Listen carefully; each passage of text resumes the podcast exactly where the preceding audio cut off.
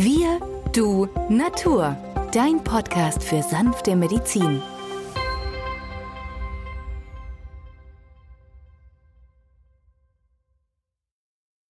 Wir sind im Jubiläumsjahr 200 Jahre Dr. Schüssler. Viele Menschen leiden an Allergien, gerade im Sommer mit, mit Heuschnupfen oder geschwollenen Augen.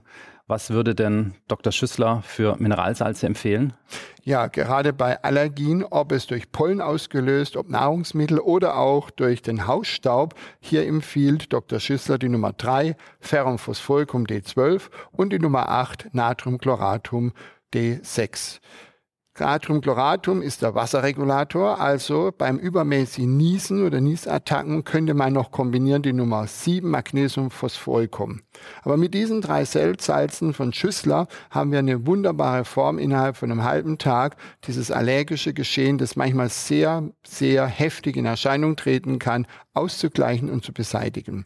Also die Nummer 3, die Nummer 8 in Kombination alle fünf bis zehn Minuten eine Tablette. Man kann auch die Nummer 8 als Salbe auf die Nasenschleimhaut innen auftragen, so eine erbsengroße Menge auf einen kleinen Finger und dann in jedes Nasenloch einbringen und dann von außen die Nase massieren. So verteilt sich das wunderbar auf der Schleimhaut, dichtet auch ab, sodass die Pollen hier nicht direkt angreifen können. Und bei heftigen Niesenattacken wäre dann die Nummer 7 Magnesiumphosphoricum am besten als heißes 7 zu einzunehmen. Das bedeutet, man nimmt fünf bis zehn Tabletten, Nummer sieben Magnesiumphosphoricum in einem Tee, trinkt diese Tasse innerhalb von zehn Minuten, einer Viertelstunde aus, wiederholt, falls notwendig, und siehe da, die akuten Beschwerden klingen ab.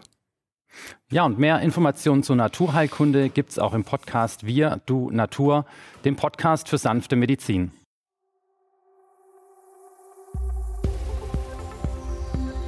Wenn dir dieser Podcast gefallen hat, freuen wir uns über deine positive Bewertung. Damit hilfst du uns, diesen Podcast bekannter zu machen. Wir danken dir dafür.